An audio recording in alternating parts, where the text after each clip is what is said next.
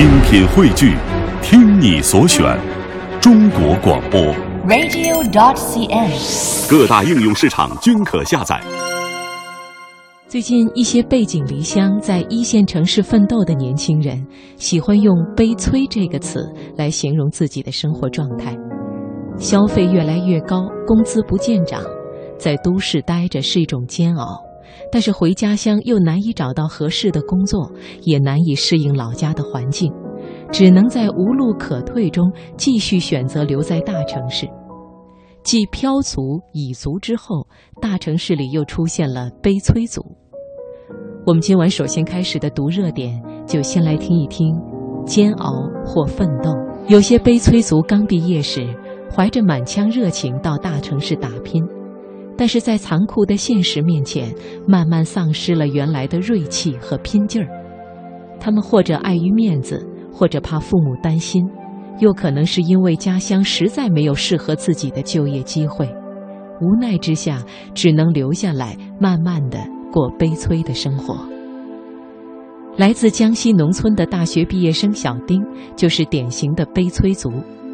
他毕业后选择了在上海艰难谋生，拿的是每个月一千一百二十元的最低生活保障工资，低于上海一般工薪阶层月收入约两千元的标准。这点钱连基本的生活费都不够。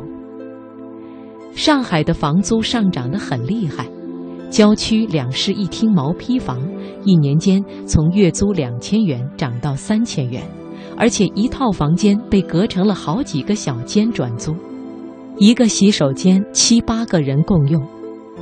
随着物价上涨，一日三餐每个月的花费明显偏多，手里的钱连吃饭都成问题。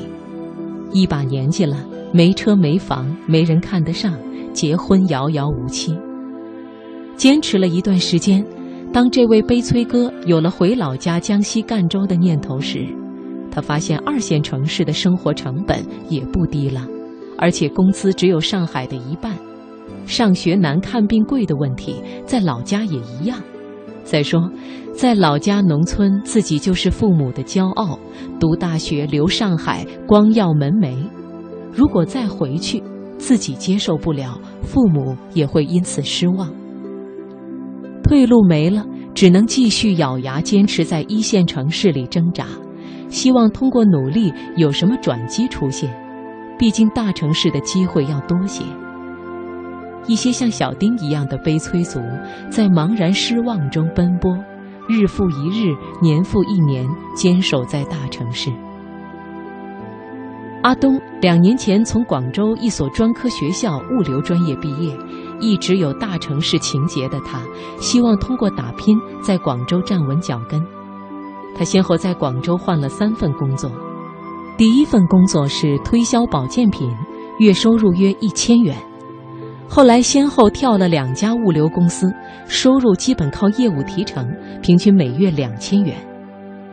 为了节约生活成本，阿东最早租住的是广州最便宜的城中村农民房，里面全是握手楼，也就是楼和楼的距离窄到两户人家隔着窗户可以握手。阿东住在农民房的顶层，房租每个月四百，四五个人合租两室一厅，没有空调。夏季最热的时候，靠在地上浇水降温。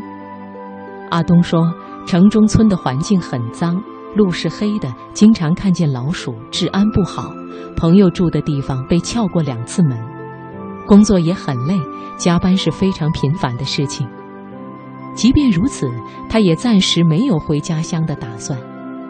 我看准了物流这一行，广州机会比较多，家里机会少，我相信。在这一行坚持三到五年，必然有收获。我也相信，凭自己的努力，可以留在广州。二十九岁的小黑来自山东，二零零六年从吉林大学毕业后，来北京加入北大考研组。自从出门读书，与老家的环境已经有将近十年的脱节，生活习惯、生活观念都不再适应。老家毕竟不如北京这样的大城市，没有更好的机会。我们就是类似在城市和农村间的夹心人，是夹缝中间的状态。小黑和其他的年轻人一样，觉得房子是最大的负担。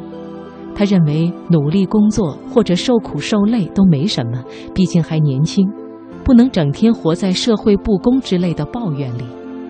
但是他有一个很迫切的愿望，就是希望房价能够降下来，同时国家给年轻人一些适当的优惠购房政策，能实现年轻人安居乐业的梦想。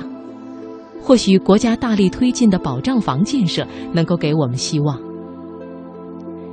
尽管很多的年轻人觉得要从内心真正变成大城市人很难，但是无论从硬件设施还是人文环境，他们还是觉得确实是回不去了。这些乐观的悲催族坚信，既然已经做了不回去的决定，那就要好好的奋斗下去。